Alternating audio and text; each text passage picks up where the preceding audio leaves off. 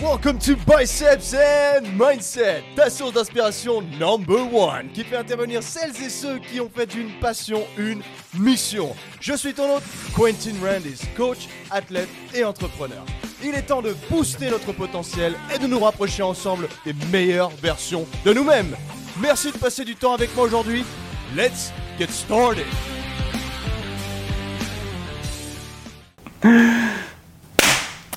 Right Aujourd'hui, on est à Paris. On n'est pas à Paris. On n'est pas à Paris. Ça se dit Farmoutier ou Fermoutier Farmoutier. Mec, j'ai eu l'air d'un con. Ça tombe bien, je viens de. J'ai eu l'air d'un con, je suis passé pour un mec qui n'était pas français, j'arrivais pas à me- à m'exprimer hier quand j'étais à la gare. Donc je vais à la gare de l'Est pour prendre le train.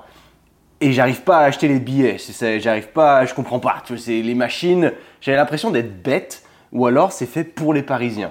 Parce que tu as Île-de-France, site touristique. Donc Ouais. tu te dis, ok, euh, je suis pas de Paris, donc je mets le site touristique et je regarde Tour Eiffel, Trocadéro, euh, Disney, machin. Mais il y avait rien en particulier qui disait, j'essayais Farmoutier, je trouvais pas.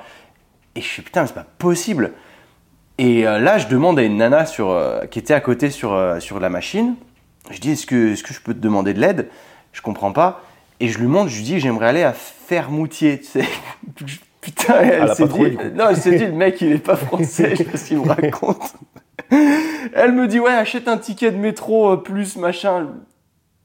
Ok, et j'ai senti que c'était pas ce qu'il fallait Non, faire. non, ticket de métro, tu Putain, elle prends, s'est foutue de ma gueule, tu vois. tu prends pas le métro pour la Non, Farmoutier. bah après j'ai demandé à un mec qui faisait 2m31 là, et il m'a pris pour un idiot aussi. Euh, si si, tu tapes Fermoutier, tu trouves. euh. Ok, bref, du coup je suis arrivé à Farmoutier. C'est vrai qu'aujourd'hui je suis en compagnie d'Axel Legrand, axe trainer. Mec, ça fait plaisir d'être ici et merci de m'accueillir chez toi. Plaisir C'est partagé. quelques jours, ça fait longtemps qu'on devait se capter et c'est vrai qu'on s'est pas capté. Et moi, je voulais creuser un petit peu ton expertise parce que t'es- tu t'es spécialisé en powerlifting. Ouais. Hier, j'ai eu la chance d'aller m'entraîner avec toi là-bas dans ce gym. Bon, la séance, elle est extrêmement longue, mais c'est ton sport, c'est ton truc. On va en discuter aujourd'hui et ça va être super intéressant parce que bah, moi, ça me, ça me questionne aussi. Je me dis, putain, je me suis jamais intéressé à ça. Pourquoi ne pas l'incorporer? Et je vois des mecs qui ont des super physiques et qui se basent sur littéralement trois exos. Mhm. Et ça, bah, je veux savoir euh, ta philosophie là-dessus et comment est-ce qu'on est arrivé là-bas. Donc avant toute chose, si une personne annexe, une, un de nos chers auditeurs ne te connaît pas, donne-nous un rapide background de qui est-ce que tu es. Alors, je m'appelle Axel Ravinet, du coup, j'ai 26 ans. Je fais du 26 power- piges. Ouais, j'ai 26 ans. hein. Ah putain Je suis jeune. Et je fais du power depuis 10 ans, grosso modo. Euh, je m'entraîne dans une petite salle associative qui commence à prendre euh, pas mal d'ampleur parce Ouais, que on stylé d'ailleurs. Ça, là, à sait- Paris, à 12,50€ le mois. Ouais, exactement.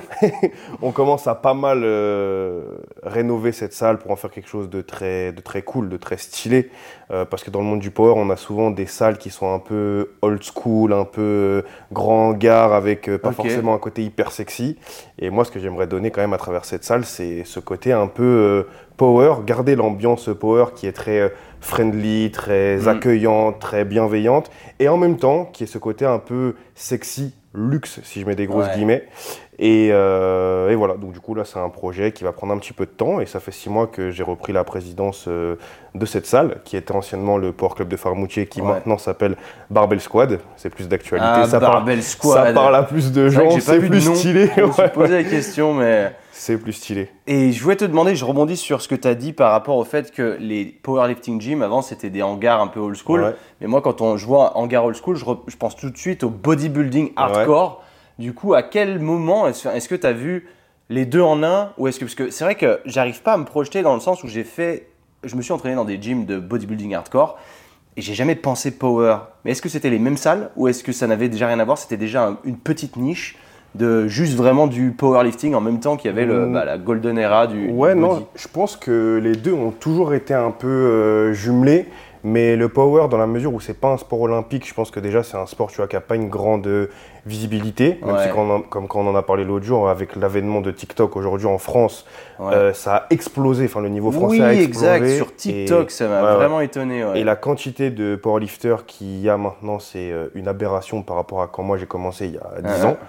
Mais euh, pour revenir sur ta question, euh, quand tu vois une salle un peu old school, genre euh, Metroflex euh, Gym, Ouais. Bah en fait, tu prends des mecs comme Ronnie Coleman, à la base les mecs c'était des power, tu vois. C'est ce que j'allais te dire. Donc du coup, tu vois, Ouais. c'est des mecs en fait, quand tu veux faire du power, tu as besoin d'une barre et d'un banc et d'une paire de chandelles. Et après, bah, si dans ton gym, tu as quelques équipements de musculation, bah, tu peux très bien faire du power et du body, tu vois. Donc je pense que les deux ont toujours été étroitement liés. Et euh, d'ailleurs, aujourd'hui, c'est quand même assez rare une salle où tu rentres et il n'y a que du matériel de powerlifting. Mhm. Aujourd'hui, tu trouves toujours des salles où il y a du matos de power et il y a quelques machines de musculation au moins euh, Ouais, à ouais, côté. À part pour ceux qui sont vraiment dans l'ultra spécificité du powerlifting, qui n'est pas forcément ma façon de voir le power aujourd'hui. Mais, euh, mais voilà, je pense que les deux ont toujours été un peu, un peu liés. C'est un peu des, des frères d'armes. Tu vois, je trouve Ouais. que le body et le power sont presque plus frères d'armes que euh, le power et l'altéro. L'altéro, c'est quand même un monde encore, je trouve, à part, qui est presque plus frère d'armes avec le crossfit. Ouais, tu vois. Alors que le body et le power, euh, c'est quand même euh, étroitement lié. Je trouve qu'il y a un peu une. Euh, Une, ouais, je te dis vraiment, je trouve que c'est vraiment des, des frères d'armes. T'as des mecs qui font du body, euh, qui viennent du power, et t'as des mecs qui faisaient du power, qui vont dans le body. Alors c'est quand même très rare, un mec. il mixe les deux. Ouais, ou qui mixe le les deux. power c'est- building. Ouais, le power ça te building. parle, le- c'est euh, un truc que j'avais entendu il y a quelques temps, Ouais, mais ouais. j'avais jamais trop Bah, en, fait, en fait, si tu veux, pour moi, euh, le powerlifting, c'est un peu toujours du power building. Ok. Dans le sens où, euh, presque euh, dans l'imaginaire collectif, quand on parle de powerlifting, euh, j'ai l'impression que tu as affaire à un mec Hmm. euh, qui soulève des barres, et si j'abuse un peu, euh, qui développe qui développe pas sa masse musculaire. Ok. Sauf qu'aujourd'hui, on sait très bien, que ce soit par rapport à la littérature scientifique, par rapport au terrain, qu'un mec qui devient plus fort devient plus musclé, un mec qui est plus musclé est forcément plus fort. Je pense que quand toi tu faisais 70 kilos, tu étais moins fort euh, qu'aujourd'hui. Donc ce cercle vertueux de plus fort égale plus musclé et plus musclé égale plus fort est complètement euh, vérifiable, tu vois. Mm. Et en fait, à partir du moment où tu progresses sur tes charges, tu prends du muscle, bah en fait, euh, tu fais du powerlifting, mais tu as ce côté un peu building Ouais, que tu as, ouais, dans, ouais. dans le body. Donc pour moi, les deux sont, sont vraiment indissociables. Et la petite différence que je ferais, c'est euh, évidemment à certains moments, l'importance que tu vas donner à des exercices accessoires va être un peu moindre que euh, si tu faisais que du bodybuilding, mais les deux vont, vont vraiment de pair euh, pour moi. J'étais en train de penser à ce que tu disais quand. parce que powerlifting, t'as des mecs qui, du coup, dans leur catégorie, donc sont légers mais soulèvent des charges énormes. Ouais. Et il y a eu une période où il y a eu. euh, Enfin, moi, quand j'étais en Australie à l'époque, on avait des coachs. Bon, c'était particulier, hein, mais c'était quand j'étais à l'école de coach BPGEPS, en fait, mais là-bas. Mhm. Il y avait, on avait un mec qui avait une force énorme et pourtant il avait des jambes toutes fines. Je comprenais pas trop comment il faisait, enfin c'était sa morpho après, mais il nous disait moi j'arrive à rendre des gens très forts sans pour autant qu'ils aient l'air plus musclés. Est-ce que c'était pas une énorme connerie? Ouais, pour moi, j'ai du mal à voir un peu comment c'est possible. En fait, on peut distinguer un peu deux choses, parce que quelqu'un qui va réussir à devenir fort, en fait, il va, grosso modo, se mettre sur, allez, on va dire, trois drivers. Ouais. La technique, évidemment. Tu sais pas faire du développé couché, on t'apprend à faire du développé couché. En quelques temps, tu vas améliorer forcément euh, ton, ta performance parce que ta technique va être euh, plus efficiente. Mais c'est la même chose qu'un mec euh, qui fait du sprint. Le mec démarre faire du sprint, il n'a pas un beau cycle de foulée. Le mec va entraîner son cycle de foulée, il va être plus efficient au bout de quelques Ouais, semaines, ouais, quelques mois. Euh, tu as évidemment le facteur euh, morphologique ou anatomique qui est le fait de prendre de la masse musculaire. Donc visiblement, ce que tu me dis, ce gars-là n'avait pas trop l'air de se focaliser sur ça. Mm. Et après, tu as le troisième facteur qui est évidemment le facteur nerveux, le, fac- le facteur euh, neurologique. Ouais. Si euh, on regarde un petit peu dans le consensus euh, scientifique et la réflexion un peu qu'il y a, et même de toute façon quand tu regardes un petit peu euh, ce qui se passe, c'est que le facteur le plus important de tous, c'est évidemment le facteur euh, anatomique et morphologique. Ouais. Plus tu es, musclé, plus tu as de tissu contractile, plus tu as de tissu contractile, plus tu peux déplacer une charge qui est lourde. Évidemment qu'après, on a des gars qui vont avoir un gros, un gros gap de progression en améliorant leur technique. Et en fait, en améliorant leur technique, s'ils deviennent de plus en plus spécifiques sur leur pratique du power, c'est-à-dire s'entraîner à soulever euh, une charge sur un 1RM ou sur au moins une répétition de manière rapide, bah, l'efficience de son système nerveux pour recruter sa masse musculaire va être Mm. de plus en plus efficace.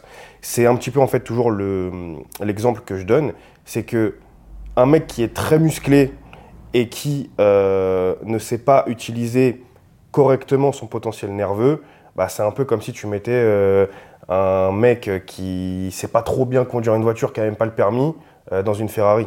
Euh. Le mec va jamais réussir à exploiter le potentiel de la Ferrari. Par contre, si demain tu mets un mec euh, qui a, je sais pas moi, une Twingo, tu vois, et que dedans tu mets un pilote de Formule 1, bah, il y a des chances que le mec soit largement meilleur avec sa Twingo que le mec avec la Ferrari. Parce que bah, en fait, l'exploitation du potentiel que tu as de manière globale, bah, en fait, est plus euh, pertinente bah, quand tu es un pilote de F1 dans une Twingo que Ouais. quand tu sais pas conduire et que tu te retrouves avec une Ferrari. Ouais. Et ben en fait, c'est exactement la même chose. C'est pour ça que souvent, tu as des mecs qui sont forts, mais qui sont moins forts que des powerlifters, parce qu'en fait, les mecs, quand tu les mets sur du bench, du squat, euh, du deadlift ou n'importe quelle machine de l'overhead press ou euh, n'importe quoi, mais on va parler d'un chest supported row et tout, souvent, quand les mecs n'ont pas l'habitude euh, d'avoir une dynamique qui va être quand même relativement explosive, mettre une dynamique de vitesse, euh, avoir l'habitude de- d'exploiter euh, son potentiel sur une répétition, se focaliser sur une répétition, être vraiment dans un mood où tu te dis, là, cette barre, je me concentre pour faire cette perf, à cet instant T, je me mets dans ma bulle, ben, tout ça, en fait, ça fait que petit à petit, quand tu n'as pas l'habitude de faire ça, bah, tu te retrouves en fait avec des mecs euh, qui avaient l'habitude de faire des euh, 10 fois euh, 140 euh, au développé couché, si on parle de certains Mhm. body qui ont un niveau à peu près moyen plus, on va dire, bah, c'est sûr que si le mec qui fait tout le temps 10 fois 140, euh, tu le mets progressivement sur une phase qu'on appelle de picking en powerlifting, où le mec va être de plus en plus spécifique. Souvent,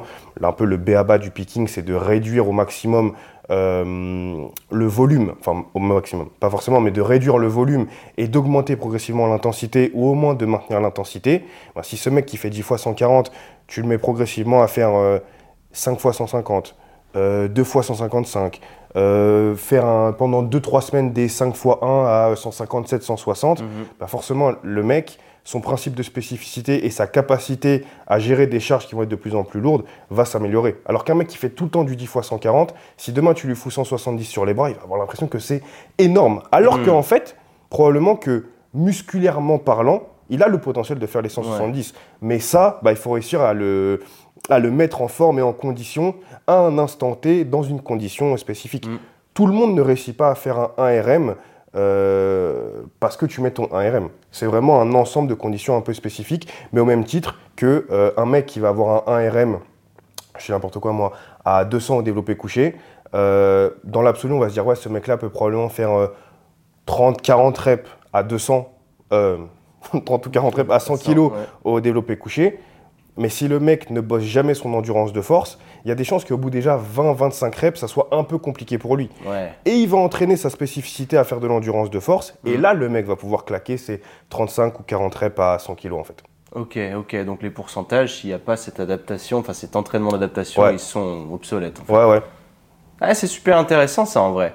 Donc en fait, tu recommanderais quand même de, même si tu fais pas du power, de travailler du 1RM quand même de temps en temps. Bah en fait, si, si tu as envie de soulever, soulever lourd sur une rep, Hmm. ouais. Si c'est pas du tout ton objectif, et j'ai envie de te dire, euh, pas, pas nécessairement, tu vois, ça dépend Ouais. toujours de ce, que tu, de ce que tu as envie de faire. Mais si tu as envie de performer sur du 1RM, bah faut s'entraîner euh, vers du 1RM et dans l'objectif ouais. de faire un 1RM. Mhm. C'est c'est tout à fait logique, mais c'est comme si en fait tu mettais un, un mec qui fait du 500 mètres ou du 400 mètres et d'un coup tu le fous sur un 100 mètres, Ouais. euh, bah, le mec va pas savoir exploiter pleinement son potentiel euh, d'action sur du 100 mètres. Mais si tu l'amènes petit à petit, vu que le mec c'est quand même un mec qui a l'habitude de courir, Mhm. pas sur une distance hyper longue, et ben en se spécialisant et en se je pense pas que ça se dise en français, mais en se spécifiant, tu vois, genre sur, euh, sur ça, et ben le mec va avoir un potentiel euh, qui va être supérieur à par rapport à s'il avait jamais euh, travaillé son 100 mètres en fait. Ok, ok, c'est super intéressant comme approche. C'est vrai qu'on a rebondi du fait que c'était euh, enfin, les mecs qui étaient tout maigres et qui savaient lifter de ouf. Ouais. Mais en fait, c'est une, passade. Mais c'est vrai que je me suis posé la question plusieurs fois parce que parfois je suis tombé sur soit des vidéos ou sur des gens dans des clubs de powerlifting qui sont tout maigres Mhm. et qui liftent vraiment lourd. Mais du coup, ils n'ont pas eu ce temps d'adaptation du corps où ils sont très forts en nerveux. Euh, mais je, pense que ça peut être des mecs qui ont une capacité nerveuse qui est un peu au-delà de ce qui se fait généralement. ouais. Euh, après, on s'est quand même rendu compte que le potentiel nerveux, c'est une partie euh, du driver dans la performance. Évidemment que si tu prends un mec à très haut niveau, euh, pour ceux à qui ça va peut-être parler, peut-être tu vois sûrement qui c'est, si on prend Jamal Bronner, qui est un Je mec... pas du tout qui Pas c'est. du tout. C'est un powerlifter qui a complètement explosé sur les réseaux. C'est un mec euh, qui fait 500 kilos, euh, qui a passé 500 kilos au deadlift ok. en sumo, mais c'est un, un excellent athlète. Mhm. Euh, je sais plus ce que je voulais dire. je suis un ouf. Qu'est-ce que je te disais bah, le- Oui, sur le nerveux. ouais. oui, oui, exact. Eh ben, si tu prends des mecs euh, qui ont un excellent potentiel nerveux, plus des facteurs euh, morphologiques et anatomiques qui sont euh, excellents, plus le fait que le mec ait une bonne technique, c'est ça qui te fait les meilleurs champions, tu vois, Mhm. évidemment. Mais un mec qui est un peu moyen, s'il améliore vraiment son potentiel nerveux, son potentiel nerveux, pardon, il va probablement gagner un petit peu, mais c'est pas ça qui va changer. Par contre, si le mec passe de 70 kg avec euh, 15% de body fat à 70 kg avec euh, 11% de body fat, Mm. bah, les 4% de body fat qu'il aura perdu pour le même poids, il va les gagner sur sa masse musculaire, et ça, ça va faire probablement la différence. Parce Ouais. qu'il aura du tissu contractile en plus, et euh, c'est vraiment le driver principal euh, que l'on voit en fait euh, dans Mhm. la performance. Et même quand tu prends un peu n'importe quel sport de manière globale, quand tu prends les podiums des Jeux Olympiques, euh, souvent le premier, ce qui fait la différence avec euh, le deuxième et le troisième, c'est que quand tu regardes, que tu fais un DEXA, que tu regardes un petit peu les taux de masse musculaire et les taux de masse grasse, c'est souvent le premier, le plus musclé en fait. Ouais, c'est ça le driver principal qui différencie Donc, un vice-champion olympique, tu vois, exactement, Ouais. d'un champion olympique en fait. Ok, ok, intéressant. Ce qui fait Donc, que ces gens. Parce que, bon, tu as, les rapports de force, genre, ça veut pas dire grand chose, mais c'est des benchmarks. On dit euh, si tu arrives à faire deux fois ton poids de corps Mhm. au deadlift, c'est bien, etc. Mhm. Et tu as des mecs justement super maigres qui, qui sortent des trois fois. Mhm. Et tu fais, mais putain, ça sort d'où? Et en termes de masse musculaire visible, c'est pas impressionnant. Est-ce qu'ils ont des prédispositions génétiques parce qu'ils savent recruter leur système nerveux vraiment au-dessus et que ça fait la différence par rapport à leur niveau de masse musculaire? Euh, je pense qu'il y a plusieurs trucs. Je pense qu'il y a évidemment cette partie-là, euh, qui est qu'il y a des mecs qui auront un potentiel nerveux qui sera euh, supérieur à la moyenne, ce qui est évidemment un atout. Hein. Ce que j'ai dit tout à l'heure, c'est Mhm. pas le driver principal, mais c'est quand même un atout non négligeable quand tu veux aller au haut niveau Ouais. ou par rapport à des mecs euh, lambda. Euh, tu as une deuxième chose, c'est que souvent tu as des mecs qui, sont, qui ont l'air très maigres, mais qui en fait sont très musclés. Tu vois ce que je veux dire? Les Mhm. mecs ne sont pas des, des, des monstres euh, de masse musculaire, mais c'est des mecs en fait qui sont très musclés, relativement secs. Donc ce qui font que overall en fait ils ont quand même une certaine quantité de masse musculaire Mm. par rapport à leur taille, par rapport à leur gabarit. Ouais. Et la troisième chose qu'on oublie très très souvent, c'est que souvent on se dit ouais mais putain mais t'as vu ce mec genre il a jamais fait de développé couché ou il a jamais fait de deadlift ou il a jamais fait de squat et, Mm. et le mec euh, claque je n'importe quoi 250 au deadlift ou euh, euh, 120 au bench. Mais les mecs, euh, quel passé sportif euh, ils ont derrière eux, tu vois. Ouais. Souvent, c'est ça qu'il y a à prendre en compte. C'est que tu prends euh, un lutteur, un judoka, euh, un mec euh, qui a fait du MMA, plein de sports explosifs, tu vois, un mec qui a fait du, qui a fait du sprint, qui a fait du 100 mètres et tout. C'est des mecs qui, ok, peut-être que probablement ils n'ont jamais fait de développer couché, type power, etc. Mais c'est des mecs qui, dans leur sport, ont l'habitude de développer euh, une certaine quantité de force, une certaine Mm. quantité d'explosivité, et qui donc, du coup, par rapport au fameux cercle dont je parlais tout à l'heure, plus les mecs exercent de force avec le temps et plus ils prennent de la masse musculaire. Et c'est des mecs qui arrivent, qui sont sportifs, qui ont un passé sportif et qui savent, parce que c'est des sportifs, euh, les mettre en œuvre sur des disciplines qui sont euh, pas hyper éloignées. Je mets des méga guillemets, tu vois. Mais euh, évidemment, tu mets un lutteur euh, sur du développé couché, c'est plus proche que si tu mets un lutteur sur du- un marathon, tu vois. Évidemment. Mhm, mhm. Euh, et je pense que la dernière chose à prendre en compte, c'est évidemment que tu as certains athlètes qui ont des leviers qui sont carrément avantageux ou des structures musculaires qui sont carrément avantageuses. Si je te prends mon exemple, très souvent les gens sont hyper étonnés euh, du développé couché que je peux sortir par rapport à des potes à moi, parce que souvent dans mes potes, moi je suis un peu le plus petit en taille et le plus petit en poids, tu vois. Euh, mais je pense que ce qui fait la différence euh, chez moi au niveau de mon développé couché, c'est que je pense que j'ai un potentiel nerveux qui est pas trop dégueulasse, tu vois, genre Ouais. sur ce mouvement-là. Euh, j'ai pas un pontage qui est incroyable, donc tu vois, c'est pas vraiment ça qui fait la différence. Je pense que je dois avoir, bah, par définition, quand même une, une bonne quantité de masse musculaire sur le haut du corps, mais j'ai un deltoïde antérieur qui, par rapport à la plupart des gens, mais prend une place mais monumentale sur mon épaule. Tu vois, genre vraiment, genre j'ai un deltoïde antérieur qui prend une place énorme, euh, ce qui fait que, bah, donc par, par définition, j'ai pas un, un grand pectoral qui est hyper long, Mm. mais je pense que c'est un petit truc chez moi qui peut expliquer le pourquoi du comment. euh, ça peut être un peu plus simple pour moi euh, sur le développé couché. C'est ouf ça, parce que moi je pensais que c'était l'inverse, dans le sens où euh, moi j'ai aussi des gros deltoïdes, mais des plus petits pecs. Mhm. Et avant que je me mette à faire. Mais je pense que c'était une croyance limitante que j'ai eue, parce que le développé couché, j'ai toujours été nul au Mhm. début. Et quand j'ai commencé à m'y mettre, ça allait, mais j'ai toujours été très fort en overhead press. Ok. Mais par contre, en bench press, euh, pas ouf. Bon, aujourd'hui, je travaille dessus pour devenir meilleur et j'ai pas, j'estime pas avoir des grosses perfs. Et loin de là, j'ai l'impression que c'est ce que je perds le plus vite aussi. Mhm. Et ça me fait chier. Parce que même là, avec le niveau que j'ai dans. Bon, j'essaie d'être global, mais sur du bench, je dois faire 5 fois 110, quoi. Ouais. Et j'aimerais amener, j'aimerais avoir un 1RM à 140 et je pense que c'est possible. Mais qu'est-ce Ouais. que je peux faire pour améliorer mon bench? Euh, bah déjà, évidemment, travailler ta technique, je pense, tu vois. Il y Je a ne sais moyen. pas- je ne Bon, sais on, pas en- on en quel fait ce soir de toute façon. Ouais, je ne, sais pas parfait. est, je ne sais pas quelle est ta technique au développé couché, tu vois, mais euh, déjà re- euh, remettre en perspective certains principes de stabilité, bien placer, bien rétracter tes scapulas, éventuellement Mm. les abaisser. Tu vois, tout ça, souvent, il y a, vu que ça se popularise de plus en plus, il y a des gens qui ont conscience un peu de ça, mais en fait, en pratique, souvent, c'est pas très bien fait ou pas très bien compris, en fait, tu vois, tout simplement. Euh, tu as aussi cette notion de pontage qui est souvent un peu mal comprise Mm. euh, parce que souvent, en fait, quand t'es pas trop dans le power, tu as l'impression que ponter, c'est euh, augmenter l'extension au niveau de la région lombaire. Alors évidemment, ça fait partie euh, du process quand tu te pontes, mais avant tout, ce que tu veux faire, c'est augmenter ton extension euh, thoracique, tu vois, pour diminuer un peu ton amplitude. Ouais. Forcément, plus tu réduis l'amplitude d'un mouvement et plus tu vas être performant dessus parce que Mhm. tu as moins d'amplitude. Donc euh, là, il n'y a rien de très euh, savant là-dedans. L'utilisation de ton leg drive, tu vois, est-ce Mhm. que ton leg drive est utilisé de manière pertinente? Est-ce que tu vois, tu perds pas genre toute une quantité de force qui s'est transférable sur euh, ta barre quand tu, quand tu benches? Ouais. euh, Est-ce que la trajectoire de ta barre en fait est correcte? Tu vois, est-ce que t'as pas un bench qui est un peu trop euh, vertical, horizontal? Tu vois, souvent on a tendance à, à recommander pour la plupart des lifters d'avoir euh, une trajectoire qui est légèrement curviligne vers les yeux. Et en fait, l'intérêt de ça, c'est aussi que, bah, en fait, quand tu vas pousser avec ton leg drive vers l'arrière, ben, pousser avec ton leg drive vers l'arrière, si la barre repart un petit peu vers tes yeux, il y a- il y, a un peu un match. Il y a un peu un match euh, des deux courbes de, de, de force en fait, tu vois, Ouais. qui va se faire. Tu pousses vers l'arrière avec ton leg drive, Mm. et en plus de ça, bah, tu pousses un petit peu vers l'arrière avec ta barre, et donc bah, du coup, tu as un... Ça sonne chez toi, là? Ouais, je pense là. Bah, vas-y. On faisait matcher les deux courbes de force. Les deux le coups de force, exact, sur le bench.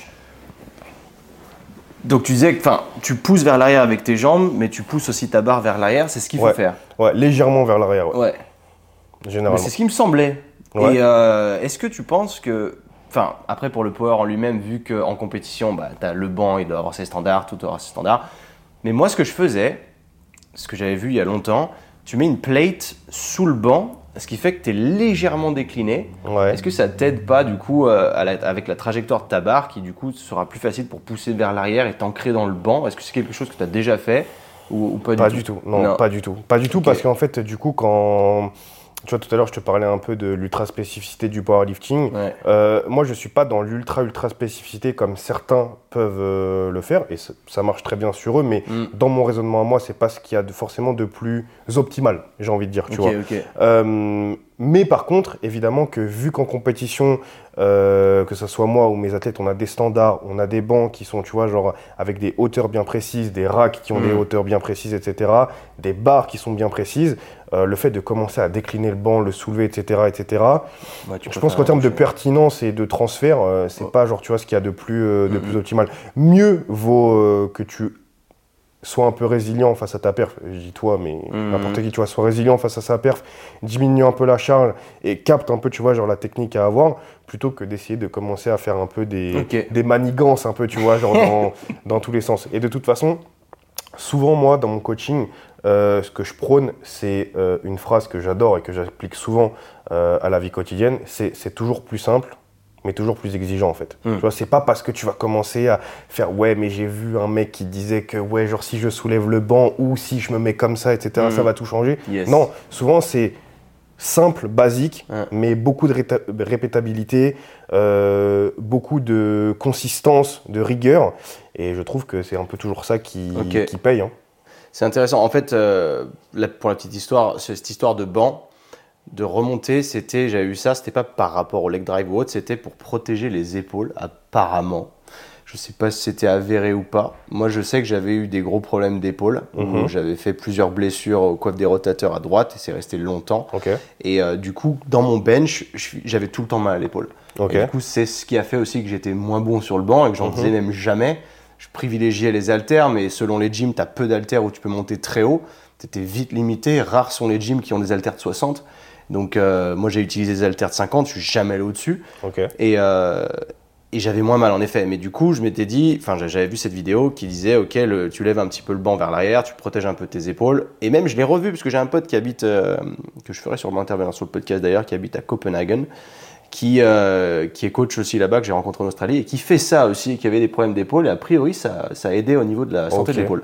Moi, c'est peut-être pas, mais bref. De toute façon, dans, dans tous les cas, sur le powerlifting, on s'en branle un peu parce que bah, le banc, il reste le Ouais, le même. banc D'ailleurs, les ça. bancs de power, ils sont bas par rapport à des bancs généraux que tu vois dans les ça dépend parce que des fois, tu as des salles où, par rapport à un banc standard euh, de Power, Eleco, Palini Ouais. ou Rogue ou quoi, euh, t'en as qu'un- tu as l'impression qu'ils vont être hyper bas et t'en as où tu as l'impression qu'ils sont hyper hauts, tu vois. Mm. Donc, euh, franchement, euh, pour moi, un banc de Power, vu que je bench toujours sur ça, pour moi, un banc de Power, c'est un banc qui est bien, qui est OK, tu vois. à chaque fois que ça sort de bien. ça, j'ai l'impression que c'est un banc qui est un peu chelou, tu vois. Ouais, Donc, ouais, ok. euh, Parce que souvent, j'ai remarqué dans les commercial gyms, enfin les gyms commerciaux, t'as des bancs sont hauts, je trouve. Un banc fitness park, je crois que c'est un peu haut. Ouais. Tu vois, genre moi, si je veux être bien sur un banc euh, fitness park, euh, donc les bancs de fitness park avec les crochets et tout et tout et Mhm. tout là, euh, franchement, tu sais, il, il déplie un peu, tu sais, le truc sur le côté là pour que tu puisses euh, poser Oui, il y tes a pieds ces, là. ces trucs-là. Là. Bah franchement, moi je pense que pour être à l'aise, vu que je fais pas 1m90, Mm. euh, bah il faut que je pose mes pieds sur ça hein, pour me sentir ouais, bien, ouais, tu vois.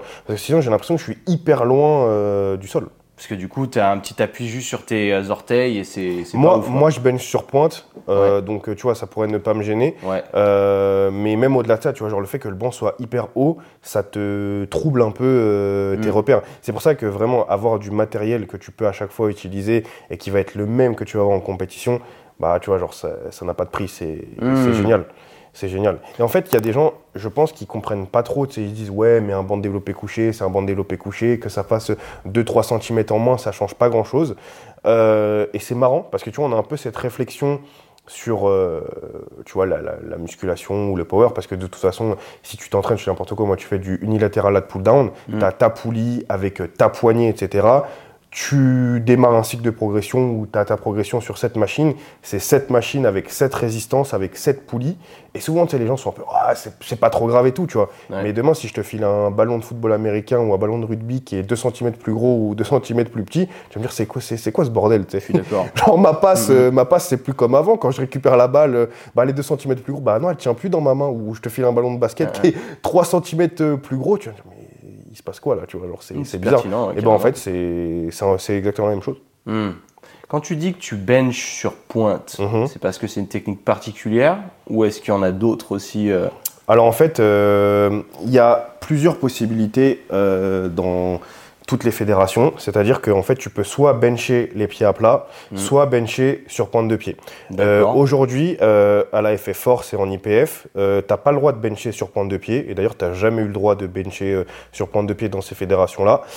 Moi, avant, je tirais dans une autre fédération qui s'appelait la GPC, qui a été dissoute aujourd'hui. Mais il y a d'autres fédérations qui continuent d'autoriser le bench T'as sur pas pointe le droit de bencher sur les, les pointes de pied. Ouais, ouais. T'es obligé, d'avoir- les pieds plats au sol, tu vois. Donc, t'as Ok. le droit de mettre euh, des chaussures d'altéro, des chaussures de squat, des power shoes et tout, tu vois, si tu veux t'arranger ou quoi que ce soit C'est et tout. plus arrangeant du coup de mettre des chaussures, euh, des lifting shoes avec des gros talons pour ça, ça, dé- ça dépend un peu de toi, tu vois. Moi, je sais que euh, j'ai réessayé de bencher en fait avec euh, les deux pieds euh, à plat. Ouais. Parce que tu vois, j'aimais bien me mettre dans les standards de la FFF et tout, même si je concourais pas nécessairement et tout, tu vois. Mais c'est toujours un peu challengeant, tu vois. J'ai mes élèves qui, qui bench ou dans ces fédérations-là et tout, tu vois. Donc pour qu'on soit un peu tous égaux, voilà. Je me suis fait une sale entorse à Londres il y a quelques années et tout, tu vois. Et en fait, à chaque fois que je me remets avec les Attends, pieds à plat. tu t'es fait une entorse à quoi à la cheville? Ouais, ouais, là, je suis, tu vois. pendant un bench? Non, non, non. Ah. non, Pendant que je marchais. Marchais. Ça, Mais je sur un bench, c'est- ça serait lunaire. Ouais, ouais, je me fais, putain la vache. Non, non, euh, tu vois. Et en fait, je me suis fait une, une entorse à la cheville.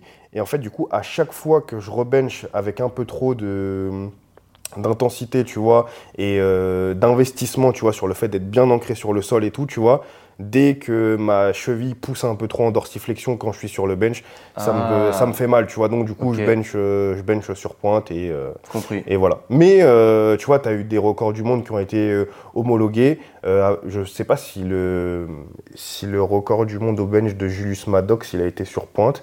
Mais en tout cas, l'ancien record du monde de Kirill Saritchev qui était de 335,5 en Mm. développé couché, il était sur pointe. Tu vois, D'accord. il était sur pointe. Mais euh, en FFF, IPF, c'est les deux pieds à plat et il n'y a pas d'histoire de, de pointe de pied. Tu crois que ça vient de quoi ça? Je pense que c'est un peu. Je pense que c'est peut-être un désir euh, de la FFF et de l'IPF de se démarquer un peu, tu vois, des autres fédérations. Mm. Je, je pense, hein, tu vois. Et il y a aussi probablement un peu cette notion de vouloir euh, standardiser au max, tu vois, Ouais. de laisser le moins de. Choix possible, au final. Ouais, tu vois, genre c'est pied à plat et point barre. Et c'est tout, tu vois. Ah, comme l'écartement des mains ou autre, il n'y a pas de. Ouais, bah enfin, l'écartement des mains, tu as quand même euh, un choix, puisque en fait, quand tu te retrouves par exemple sur ta barre de développé couché Ouais. ou de squat ou quoi, ok, c'est. Mm. Enfin, on va prendre l'exemple du développé couché. Tu as les douilles qui sont en fait à 80 cm l'une de l'autre, Mm. et en fait, tu es obligé de les couvrir, tu vois. Donc, c'est-à-dire que tu ne peux pas avoir un écart qui est euh, maximal, où tu vas venir commencer à toucher en fait euh, Mm. les, les taquets de là où il y a les disques. Tu es Ouais. obligé en fait de couvrir quand même, euh, donc au maximum, du coup, avec ton index, la douille, et c'est l'écart Les douilles, c'est les rings, les Exactement. anneaux qu'il y a Ouais, là. Ah, tu ouais, dois cacher ça. Ouais, ouais, tu dois les Ah, cacher, tu vois. Donc, ce qui fait que tu vois, tu peux pas avoir un grip qui va être euh, extra, extra, extra large. Mhm. Tu peux avoir un grip large. euh, pour la plupart des gens, déjà, quand tu benches avec euh, ton index sur, sur la douille, c'est un, un écart de grip qui est quand même assez large, tu vois. Mais tu peux pas, genre, l'écarter à l'infini, tu vois. C'est standardisé ça aussi, tu vois. Mais ça, pour le coup, Ah. c'est dans toutes les fédés. hein. Tu vois, c'est dans toutes les fédés, c'est un peu la base. tu, tu benches, en fait, avec un écart maximal, en fait, de 80 cm entre tes deux, entre tes deux index, en fait. Ah. C'est que j'ai jamais pris trop large, moi, bah, de par les blessures à l'épaule. Du coup, c'était plutôt recentré parce que ça me faisait mal. Mhm. Mais, euh, mais ok, je suis, je suis curieux de voir comment on va faire ce bench euh, ce soir d'ailleurs, parce que c'est vrai que c'est un truc, euh, toujours été une bête noire pour moi, et de Mhm. voir ce que ça peut donner. Super intéressant, parce que je pensais, je parlais de l'écart des mains un peu obligatoire, que- au, au CrossFit, ils ont incorporé des nouvelles barres. Je sais pas si Ok. tu as vu ça. Non. Les short bars. Ok, je non, pas du comprends tout. pas. En fait, c'est. euh, je vois pas l'intérêt de ces trucs-là. Après, il y a des mecs qui vont écouter, qui font du crossfit et qui vont me dire si, si, il y a de l'intérêt, ferme ta gueule. Peut-être que oui, c'est vrai. Après, c'est pas mon sport, je, je critique pas, c'est Mhm. juste vu d'extérieur. En fait, ils t'obligent à avoir une mobilité supérieure. Parce que c'est des short bars, donc tu peux pas avoir un écart Ouais. supérieur. Parce que dépendamment des gens, tu as des mecs très grands, généralement, qui prennent sur du snatch en particulier, qui prennent des, des, des grips super larges. Ouais. Mais du coup, en incorporant ces barres, tu pénalises de ouf tous ces gens-là Bah ouais. parce qu'ils sont obligés maintenant d'être vachement plus étroits. Et la mobilité, ils l'ont pas spécialement, donc ils doivent aller pousser là-dedans. Enfin, moi, j'ai un peu du mal de toute façon avec le snatch parce que la mobilité d'épaule, avant de la développer à ce niveau-là, enfin, les prérequis qu'il faut au niveau articulation, c'est un truc de malade. Mhm. quoi. Donc, les- la plupart des blessures, d'ailleurs, aux épaules, au crossfit, proviennent du snatch. Mhm. Donc, euh, c'est ça qui est, qui est, qui est assez ouf. Mais c'était juste une petite parenthèse, pas, pas, pas débattre sur le crossfit.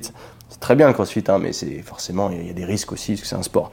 Mais qu'est-ce qui toi, qu'est-ce qui affecte, puisque tu as passé, as passé ton BPG relativement tôt, Ouais, j'avais 17 ans. 17 ans, tu faisais déjà du power à cette époque? Ouais. Ouais. Comment est-ce que tu as commencé ta, ta vie dans le sport?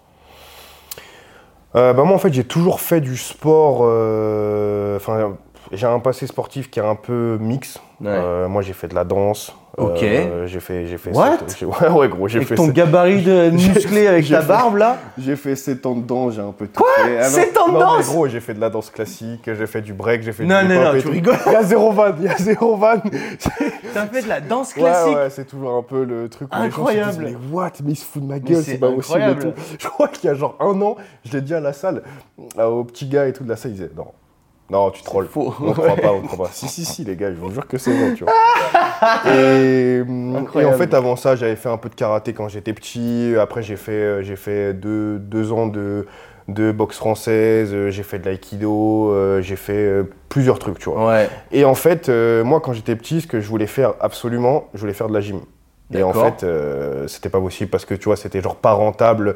Euh, genre mes parents, fallait qu'ils fassent genre 40 minutes de route, Ah, euh, genre le mardi soir à 21h. Enfin, tu vois. Qu'est-ce qui te donnait envie de faire de la gym? Parce que ça, moi je sais qu'à l'époque, Ouais, déjà, en y repensant maintenant, c'est un truc que j'aurais absolument adoré faire. ouais. et qui m'aurait apporté énormément de, de prérequis aujourd'hui parce que j'aurais eu un bagage énorme en mobilité, en tout, en force brute. Grave. Mais pour moi, à l'époque, c'était un sport de filles. Donc c'était, euh, je fais pas ça, moi je vais faire du soccer, du foot, et puis ouais. c'est réglé. Mais je regrette beaucoup parce que bah, t'as pas cette. euh, tu sais pas. Et c'est là où je me dis, bah, quand j'aurai des enfants, bah, je saurai où les mettre. Et euh, parce que quand t'es es jeune comme ça, tu choisis pas. T'as choisi de faire de la danse classique? Euh, bah, en fait, justement, ce que j'allais dire, en fait, vu que, vu que moi, je voulais faire de la, en fait, je voulais faire de la gym. Ouais. Et après, en fait, euh, vu que je pouvais pas faire de la gym, je me suis dit, j'aimerais bien faire du break. Ok. Tu vois. À quel âge? hmm, pff, je sais pas, là j'avais peut-être assez tôt, hein, genre j'avais euh, 5, 6, 7 ans, tu vois. Tu voulais faire du breakdance. Ouais, j'avais envie, tu vois, genre je kiffais et tout, tu vois. énorme. Bah, to- toi, t'es plus vieux que moi, donc ça se trouve, tu connais le film euh, Street Dancer. Ouais. Mais tu sais que je parle, je parle de ça à la salle et tout. Les gars, les gars ils ont genre 16, 17, 18, 19 Ah ouais, ans. non, Ils ils disent, savent pas. ils disent, mais c'est quoi ça? Mais Street Dancer, mais je vivais pour ce film. Je le regardais, mais tout le temps Je et tout, pas tu si vois. je. Genre, j'adore ce film, tu vois. Je l'ai vu au moins 50 fois. Ouais. Et en fait, euh, du coup, bah, j'ai envie de faire de la gym, j'ai envie de faire du break. Et en fait, euh, ma mère, elle faisait de la danse. Tu t'es pas dit je vais faire de la tectonique? Mais j'ai fait de la tectonique. Toi Évidemment, aussi bah évidemment, évidemment. Toi aussi J'étais un mec de la danse, je faisais la tectonique. J'avais Mais une crête blonde et tout. Mais attends, moi j'en disais j'avais 17 ans, mais toi t'avais 11 ans Bah ouais, j'avais 11-12 ans. Oh putain C'est quand j'étais au collège. Ouais, ouais, ouais, ouais, Donc ouais, ouais. Vas-y, reprends, reprends. Euh, et, donc, et donc je voulais faire de la gym, tout ça, euh, mais j'ai pas pu. Euh, donc euh, je voulais faire du break, mais en fait il n'y avait pas de break proche de chez moi et tout. Et en fait ma mère faisait de la danse et elle m'a dit, euh, Ah. elle m'a dit, ouais bah si tu veux et tout, euh, tu peux aller essayer un cours, tu vois. Et je suis parti là-bas. euh, bon j'ai fait un cours, j'étais en mode, euh, pff, ouais un peu space, tu vois, parce que j'étais le seul mec. Ah merde Euh, Il y avait des filles, tu vois, tu sais, quand t'as genre euh, 7, 8, 9 ans, euh, tu vois, euh, quand t'as des nanas qui ont un ou deux ans de plus que toi, tout de suite t'es un peu intimidé, tu vois, Bien parce sûr. que l'âge à cet âge-là, c'est énorme. C'est quelqu'un qui a un an de plus que toi, t'as l'impression que c'est un ancien Ouais, de ouais, ouf, ouais, tu vois. Vrai. Et j'étais un peu gêné. Ouais, on me disait, ouais, tu te démerdes pas mal et tout, tu vois, ça serait bien que tu continues et tout, tu vois. Vu que je suis un mec un peu euh, rigoureux, constant et tout, tu vois, je me dis, bon, bah vas-y, tu vois, alors je vais continuer, je vais continuer. Et en fait, au bout d'un an, vu que je me, dermais- je me démerdais pas mal, il y avait un cours euh, qui était au-dessus, où il y avait que des personnes qui étaient euh, plus vieilles que moi. Et en fait, on m'a mis dans ce cours-là. Et dans ce cours-là, il y avait un autre gars. Et en fait, euh, bah, petit à petit, tu vois, c'est, tu sais, c'est un peu comme la salle. Hein, c'est, tu sais, tu, tu, au début, tu connais pas les gens, après, tu sympathises, après, il y a une cohésion de groupe et tout, tu vois. Puis après, en fait, tu, tu tombes dedans, tu vois. le mec, il t'a vu arriver, il a dû faire Ah, Un frérot. et, et en fait, bah, du coup, ouais, j'ai fait de la, j'ai fait de la danse pendant, pendant pas mal de temps. Et euh, mon école de danse, elle a fermé. Donc, ce qui fait qu'en fait, à la suite, par contre, je me suis mis au break et tout, tu vois. ok. Et en fait, euh, en parallèle du break, Jamais dit. j'ai commencé à faire du, j'ai commencé à faire de la, je faisais un peu de muscu chez moi et tout, tu vois. Et en fait, je me Et suis, là, ins- c'est- t'avais quel âge? Quand je commence à faire de la muscu, Ouais. c'est, je suis en quatrième, troisième, tu 13, vois. 14 ans, quoi. Ouais, 13-14 ans. Et, après, j'arrive en seconde. Et, euh, et en seconde, je fais toujours un peu de break. Euh, sauf que euh, je commence à m'inscrire. Non, c'est en première. Euh, je commence à m'inscrire dans une, dans, bah, dans la salle, de- dans la salle où je suis actuellement. Et en fait, je commence à faire de, je commence à faire de la muscu. Et Qu'est-ce qui a fait que t'avais envie de faire de la muscu? Bah en fait c'est parce que bah enfin tu vois t'entends bien je voulais faire de la gym je voulais faire du Mm. break euh, j'ai un rapport j'avais un rapport à l'esthétique en plus moi Ouais, j'étais je- hyper skinny de ouf tu vois J'allais dire, euh, qu'est-ce qu'il y avait derrière ça à ouais, 14 ouais. ans où tu te dis, faut que j'aille pousser la fonte Ouais, ouais, tu vois, j'étais, j'étais très fin. Mm. Euh, genre, quand j'étais en quatrième, je faisais déjà à peu près la taille que je faisais aujourd'hui à 1 ou 2 cm près. Je faisais 1m72, euh, 49 kg, tu vois. Donc, tu vois, genre, il n'y avait, pas- y avait, pas grand chose. Et je me suis dit, ouais, faut que, faut que j'aille faire de, de la muscu. Donc, petit à petit, tu vois, j'ai commencé à m'entraîner chez moi, un peu comme tout le monde. Je suis venu dans cette salle et en fait, euh, mon père est venu s'entraîner avec moi. Et il y avait un tableau euh, avec les minima pour les championnats de France euh, de développé couché, FFH MFAC à l'époque, Mm. qui était l'ancienne euh, fédération de Power, qui était jumelée avec l'Altéro en fait encore à l'époque. Et le minima pour faire les France, donc ce qui était l'équivalent, ce qui est l'équivalent de sub junior aujourd'hui, c'était 100 kilos en moins de 74. Et moi je faisais 95 au bench. Et mon père il me dit ouais pourquoi t'essayes pas? J'étais un peu en mode ouais je sais Ah, pas. donc, t'es- toi, tu y allais pour faire de la muscu, mais tu t'es inscrit dans ce club qui était un powerlifting club, en Exact. fait. C'était random, c'était pas du tout choisi. Exact, tu vois. Ok. Et en fait, euh, bah, j'ai fait la, j'ai fait la compétition. Euh, je me suis qualifié au championnat régional. Au championnat régional, j'ai fait les minima pour faire les France. Donc j'ai fait, j'ai dû faire euh, 102,5 ou 105, tu vois, alors qu'il fallait faire 100 kilos. Ouais. Donc j'avais un petit peu d'avance euh, sur le minima. Et après, c'est la boucle. Tu vois, genre c'est, Ah. c'est la boucle. Je suis rentré dans, je suis rentré par le bench. Après, j'ai fait des compètes de power. Et après, bah, tu vois. T'es rentré par le bench press, quoi. Ouais, ouais. Le développé couché, le mec, c'est ancien. Exceptionnel. Du coup, t'as commencé comme ça, mais t'avais 14-15 ans. Ouais, la- mes premières compètes, euh, j'étais en, j'étais en première, je crois. Donc, euh, ouais, j'avais, j'avais 15, Ouais, 15, 16 en 15, 15, 16 première, ans, ouais. Moi, je suis de fin d'année, donc ouais, j'avais 15, 16 ans, tu Ok. vois. Putain. Donc, ça fait déjà 10 ans que tu t'entraînes à 26 ans. Ouais. C'est hallucinant. Ok. Donc, ce que j'allais te demander, du coup, qu'est-ce qui a fait que tu es rentré dans le powerlifting Et visiblement, c'était vraiment pas choisi. Enfin, t'avais pas. Bah ouais, c'était pas choisi. Moi, moi, en fait, quand je suis arrivé à la salle, On t'a euh, mis dedans, on a dit je voulais faire. euh, euh. moi, dans ma tête, je voulais faire euh, de la muscu, je voulais faire du body, tu sais. Ouais, Je voulais un physique euh, qui était mieux que Ouais. ce que j'avais à ce moment-là, tu vois. ok. Et en fait. Bah en fait, euh, oui, tu vois, genre c'est ce qui s'est passé, mais par l'intermédiaire de, euh, euh, puis tu sais, euh, je pense que s'il y a des powers qui écoutent, euh, ils vont tous comprendre ça. Euh, quand tu fais du power, euh, tu as absolument envie de développer ton physique, Mm. et quand tu développes ton physique, tu te dis, oh, putain, j'ai envie, j'ai envie de, en fait, focus à fond sur mon SBD, tu vois. c'est un peu le- la spirale euh, infernale des mecs euh, qui, font, euh, qui font du power. Pas un super haut niveau, et même des fois, tu as des mecs, tu vois, ils se disent, putain, alors je comprends bien que même si plus je suis fort sur mes lifts, plus je serai musclé, euh, la notion de volume global Mm. d'entraînement et tout, tu vois, euh, de volume efficient et tout, tu vois, bah des fois quand tu es en phase de picking ou de préparation d'une compète, euh, bah aller te marteler euh, les ischios seated leg curl 5 fois par semaine, bah, c'est peut-être pas la meilleure chose à faire, tu vois ce que je veux dire. Ouais. Donc euh, du coup, ben, tu fais un consensus pour euh, bah, que ma récupération soit optimale, je progresse sur mes lifts et euh, j'ai mes quelques lifts accessoires à côté. Mm. Mais euh, tu vois, c'est un peu euh, tout le temps la dynamique où tu es là, euh, putain, euh, vivement que la compète passe, que je puisse refaire plus de volume. Et quand tu es en plein dans ça, tu te dis, putain, vivement que, mais, que je puisse refaire ma phase de picking pour exploiter le potentiel que je viens de développer en fait, tu vois. Ouais, ouais. Donc, donc voilà. Ok. C'est intéressant ce que tu dis parce que, enfin, de, de ce que moi je vois du- d'un avis extérieur, quand tu dis powerlifting, les mecs, le physique, ils en ont rien à foutre. Ils veulent juste lifter lourd, le plus lourd possible et c'est tout. Mais toi, tu es rentré par là par je veux avoir un physique. Ouais. Et aujourd'hui, qu'est-ce que tu en penses de ça? Est-ce que c'est euh, c'est commun Les gens que tu entraînes, ils sont là pour le physique ou pour les, les perfs? Euh, moi, dans les mecs que j'entraîne, honnêtement, je n'ai, pour l'instant, Mm. je n'ai jamais eu un mec qui m'a dit j'en ai rien à foutre du physique, Ok. je veux que des perfs. Ce qui se passe, c'est presque l'inverse. C'est que les mecs arrivent en me disant euh, Ouais, moi j'aimerais être plus musclé. On est dans une salle de power, euh, on s'entraîne, on est dans une dynamique et tout, on fait du power et tout.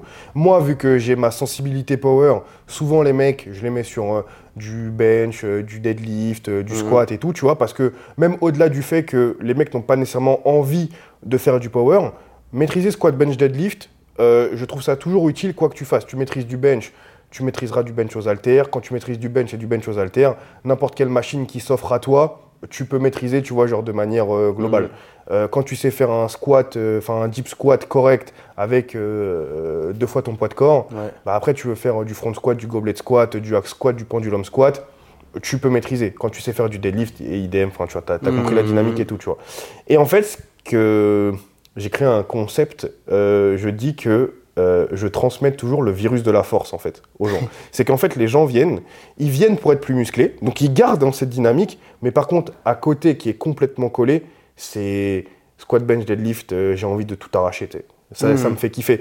Parce que dans notre salle, il y a tellement une atmosphère euh, qui est propice à la perf, c'est-à-dire qu'il y a un mec qui passe, tout le monde l'encourage, que tu 15 ans, 17 ans, 42 ans, 38 ans, euh, 29 ans, on s'en fout, tu sais, tu vois. On s'en fout que tu sois grand, petit, que tu fasses 70, 140, euh, 210 au deadlift, on s'en fout en fait. Parce que nous, quand le mec, vu qu'on se voit souvent, on connaît les perfs les uns des autres, Mm. on sait quand le mec, euh, tu vois, genre il met 75 sur la barre alors que son 1RM c'était 70 au bench, même si ça fait deux mois il fait de la muscu, il y a, tu vois, une espèce d'implication émotionnelle de groupe, de crew un peu en fait, tu vois, dans tout ça. Super Et ce qui fait que, bah, tu vois, genre quand, quand tu es là, tu dis, ouais, je, je vais pas faire de power et tout, mais en fait, euh, vas-y, euh, j'aimerais bien me chauffer et tout. Et qu'il y a deux, trois gars que tu connais pas, qui voient que tu es un peu en train de grind, qui t'encouragent, ah, tu vois, genre ça, ça fait un peu effet boule de neige Ah. sur la perf. Et c'est, euh, mais dans cette salle, mais c'est, c'est, un basique. C'est un basique. Ok, donc en fait, il y a un aspect communautaire qui est hyper poussé. Et du coup, à travers cette recherche de prise de muscle, Mhm. Les gens se, se poussent au cul en fait pour Ouais. pousser plus lourd. Ouais, c'est ça. Et au final, ouais, ça en devient Et- du powerlifting. Et puis en plus, moi, dans ma dynamique d'entraînement globale, qui est toujours avoir cette notion de surcharge progressive, Mm. euh, c'est-à-dire que si tu es arrivé, tu arrives la première semaine, euh, tu fais euh, 10 fois 100 au développé couché, toujours dans ma dynamique d'entraînement, ça va être que la semaine d'après, tu fasses au moins 10 fois 100 et demi, tu vois. Ou 101, ou 100 et demi, ou 102, tu vois. Mm, mm. Mais en fait, à chaque fois, tu as cette notion de performance qui revient de semaine en semaine. Et ce qui tient souvent les gens en haleine sur la performance et sur euh, la longévité de leur investissement dans leur entraînement, c'est la perf. hein. Enfin, je sais pas ce que tu en penses, hein, mais souvent, très souvent, c'est la perf plutôt que le physique. J'ai mon meilleur pote, Gauthier. euh, c'est un mec qui est complètement euh, body, il adore le body. Enfin, Ouais. tu vois, c'est un gros bébé, genre 110 kg, 1m83, très costaud et tout, tu vois. Mais quand il va au gym, il va pas au gym en se disant Ah, je vais regarder mes biceps ou je vais regarder mes quadris. hein. C'est le mec qui charge la charge qu'il doit faire sur son top 7 au pendulum squat, il s'arrache Mm. et ça le fait kiffer. Et pareil sur le leg press, et pareil sur, euh, sur le stiff leg deadlift, et pareil, enfin, tu vois. Ah, genre vraiment, euh, c'est un peu la dynamique assez anglaise, hein, la Jordan Peters et tout, tu vois, que tu dois Mhm. probablement euh, connaître, où il y a vraiment cette notion de euh, plus tu pousses lourd, enfin de toute façon ça n'existe pas un mec euh, qui pousse lourd euh, qui est skinny, enfin tu vois ce que je veux dire. ouais. C'est soit les mecs poussent lourd et ils font en sorte de rentrer dans une catégorie de poids, et du coup, bah, les mecs, euh, tout le monde connaît The Panache qui en moins de 66 fait des performances incroyables. Quand tu le vois habillé, tu peux te dire, ouais, c'est pas un mec qui a un physique incroyable. Mais quand il retire euh, ses vêtements, ah, tu te dis, ah ouais, putain, le mec est costaud. Mais vu que le mec reste en moins de 66, bah forcément, tu vois, dans overall sur le commun des mortels, un mec qui fait 70 kg pour euh, 1m70, c'est pas un gabarit de ouf. Mais en fait, euh, tu verras, je vais dire autrement, tu verras jamais un mec qui est très fort ne pas être très musclé. Je vais plutôt dire dans ce sens-là, tu vois. Parce que dire, euh, tu verras jamais, jamais un mec qui est très fort euh, être énorme, ah, c'est pas vrai, tu vois. Genre, c'est pas vrai. Ouais, ouais, Mais ouais. par contre, être très musclé, bah, c'est toujours vrai, tu sais. Un, un. Ok. C'est vrai que c'est intéressant. Après, il y a le fait de, de se dire, euh, quand je vais m'entraîner, de te pousser par rapport aux charges que tu vas lever, c'est plus palpable que. Enfin, tu verras pas une modification sur ton corps le, du- de semaine en semaine. ouais, ouais. C'est ça le plus chaud. C'est que surtout quand tu as beaucoup d'années d'entraînement, ton physique il bouge très peu. Et après, tu as maximisé ta prise de muscle, le- tu joues un peu avec ta masse grasse pour te dire, ah bah là, je suis un peu plus define, je suis plus stylé, c'est mieux maintenant. Moi, je recherche ça plutôt en ce moment parce Mhm. que bah là, je sors de- du foot américain, mais là, je vais reprendre de la force parce que ça, ça me fait kiffer aussi. J'ai toujours eu, moi, c'est plutôt c'est la peur des blessures après. Ouais. C'est euh, par exemple euh, le deadlift, je l'ai jamais maxé. J'ai fait 200. Moi, c'était Mhm. mon objectif. Je fais 200 kg deadlift. Après, je vois pas l'intérêt. Et euh, en vrai, il devrait, il y a peut-être un intérêt de, de continuer justement à grandir, mais je vois des hernies discales et je me dis putain, en termes de risque-bénéfice, est-ce que c'est rentable comme exercice? Euh, bah, forcément, en tant que power, je vais te dire, bah ouais, c'est rentable comme Ouais, exercice. ouais. Tout à l'heure, on parlait. Par contre, là où je suis complètement d'accord, c'est que les gens vont avoir tendance peut-être à dire qu'il y, a des- il y a des powers qui sont un peu obtus, tu vois, en disant que euh, euh, le deadlift, c'est un super exercice, tu construis, tu construis de la masse et tout. C'est vrai. Mm. Euh, par contre, est-ce qu'il y a des exercices qui sont supérieurs au deadlift tradi ou au deadlift sumo? Bah complètement. Tu vois, Ouais. genre, tu prends le Romanian deadlift, évidemment que tu vois c'est supérieur en termes d'hypertrophie Mm. parce que les longueurs musculaires qui sont en jeu sont plus importantes, l'amplitude est plus importante et tout, tu vois. Donc euh, est-ce qu'il y a des exercices supérieurs au deadlift? Ouais. Est-ce que tu peux construire du muscle avec du deadlift? Ouais aussi, tu vois. Euh, dire que le deadlift euh, est un exercice dangereux, euh, je te dirais un peu comme n'importe quel exo, tu vois, à partir Ouais. du moment pas où plus que les autres. euh, Ouais, honnêtement, je trouve pas plus que les autres. Mais, mais vu que il y a un peu toujours, tu vois, cette. euh, J'ai l'impression que la peur du deadlift, moi, vient plus d'un espèce de côté euh, social et euh, environnemental, dans le sens de l'environnement qu'il y a autour de toi. C'est que moi, pendant longtemps, même moi, alors que je faisais du power, Mhm. genre, je me disais, si je ramasse un truc par terre, en fléchissant pas mes genoux et tout, tu vois, genre, je vais me faire mal au dos, tu vois. Mm, mm. Donc c'est-à-dire que quand on te dit bah tu vas aller ramasser quelque chose du sol avec de la charge en plus, il y a déjà un peu ce côté euh, t'es sûr de ça, tu vois, genre t'es sûr Mhm. que c'est une bonne idée, tu vois. Euh, donc je trouve pas que ça soit un exercice plus compliqué, plus dangereux, tu vois, plus, plus assujetti aux blessures euh, qu'un autre exercice. Mais après, c'est comme tout, tu vois, c'est euh, un exercice, évidemment que, euh, parce qu'il y avait un grand débat sur le dos rond, etc., etc., euh, moi, j'ai aucun problème avec le dos rond euh, dans l'absolu sur le deadlift, à partir, du à partir du moment où on distingue bien deux choses. Je trouve qu'il y a des choses que des, gens ne disent pas assez sur le dos rond, c'est que il faut faire la différence entre deux choses, ce qu'on appelle le mouvement de flexion et le moment de flexion. Si ta colonne a un moment de flexion, biomécaniquement parlant, euh, c'est pas problématique. Par contre, si tu commences à augmenter ton mouvement de flexion au fur et à mesure du lift, ça, Mm. peut, ça peut potentiellement être problématique parce que tu vas venir chercher des amplitudes sous contrainte que tu n'as pas forcément l'habitude d'aller chercher euh, habituellement, tu vois. Donc si on part du postulat qu'il y a beaucoup de personnes et je vais un peu aller dans leur sens dans l'explication, c'est-à-dire que tu déliftes avec un dos neutre et que tu passes de neutre à hyper fléchi, est-ce que c'est l'idée du siècle? Bah non, je pense pas, tu vois. Mais si tu démarres avec, je te dis n'importe quoi, 5 ou 10% de flexion dans l'ensemble de la colonne, hein, de cervicale à lombaire, et que cette flexion, elle reste plus ou moins inchangée pendant ton lift ou qu'elle augmente de 1 ou 2% euh, parce que tu fais un 1RM ou que tu fais un gros triplé à 92, 93, Yes. 94%, moi, j'y vois pas de problème. Par contre, si toi, demain, tu as toujours euh, deadlifté euh, avec une dynamique euh, altéro, tu vois, avec, genre, avec un, avec un snatch deadlift, tu vois, avec le dos hyper droit et tout, et que demain, je te dis, ah bah Quentin, c'est une super idée que tu deadliftes le dos rond et qu'on te met euh, genre 90% de ton 1RM, bah il n'y a pas eu trop cette notion de progressivité, d'adaptation. Donc Mhm. tes tissus et toute ta mobilité, bah c'est pas trop prévu en fait pour que tu fasses ça. Mais comme si moi demain, vu que je suis pas spécialement un mec qui court ou qui fait du cardio, si tu me mets à faire un 10 fois 100 mètres, bah il y a des chances que mes adducteurs euh, ils fassent la gueule, que mes ischios ils fassent la gueule, que mes mollets ils fassent la gueule, parce que bah, la contrainte que j'applique par rapport aux amplitudes que je vais aller chercher et aux contraintes de répétition, de taper sur le sol, etc., etc., Ouais. bah tout mon squelette il va se dire Bah, frérot qu'est-ce que tu fais là, tu vois, Ouais, c'est un peu, c'est un peu spécial là, tu vois. Bah c'est pareil que si demain je prends un mec euh, qui fait du 400 mètres haie et que Mhm. je lui dis euh, bah fais un deadlift dos rond à 90% de ton ARM, tu vois, Hmm, ouais, c'est les capacités d'adaptation que tu as eues sur le long terme. totalement. Donc il n'y a pas de.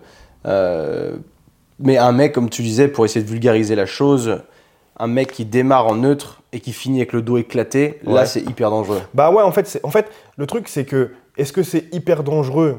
Euh, Je sais pas, tu vois, parce que j'essaye toujours d'être un peu modéré, tu vois, dans, Ouais. dans mon discours, tu vois, pour que ça reste euh, Mhm. cohérent, tu vois. Euh, est-ce que c'est hyper dangereux? Je ne sais pas. Est-ce que c'est, à mon avis, la meilleure idée? Pas forcément, tu vois. Hmm, hmm.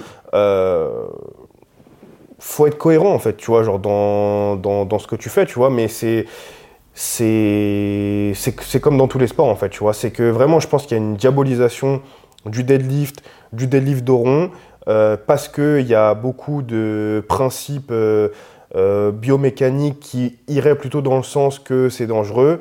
Quand tu regardes vraiment euh, la littérature, la littérature elle est vraiment pas claire sur le sujet, hein, tu vois. Ouais. Genre ce qui ressort vraiment du consensus scientifique, c'est si tu deadlifts euh, avec un dos rond, en gros, fais en sorte que ça soit euh, progressif, tu vois, et que tu t'adaptes en fait euh, à la contrainte. Mhm. Mais on voit pas moins de blessures quand c'est un dos neutre ou quand c'est un dos en extension. C'est même pire souvent avec les dos en extension par rapport à un dos en flexion, tu vois. Ok, Donc, euh, ok. voilà, T'as déjà vu ou toi eu des, des hernies discales?